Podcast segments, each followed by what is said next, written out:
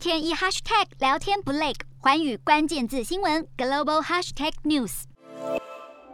空袭警报声狂响，各地都有建筑物被炸毁。俄罗斯近乎全面式的入侵乌克兰，邻国包括摩尔多瓦以及立陶宛双双在十四号宣布国家进入紧急状态。目前摩尔多瓦与乌克兰边境都涌入车潮，当局也准备好接受难民。立陶宛的紧急状态则将维持到三月十号。另外，立陶宛也提议俄罗斯借道白俄罗斯出兵乌克兰，应该也对白俄实施制裁。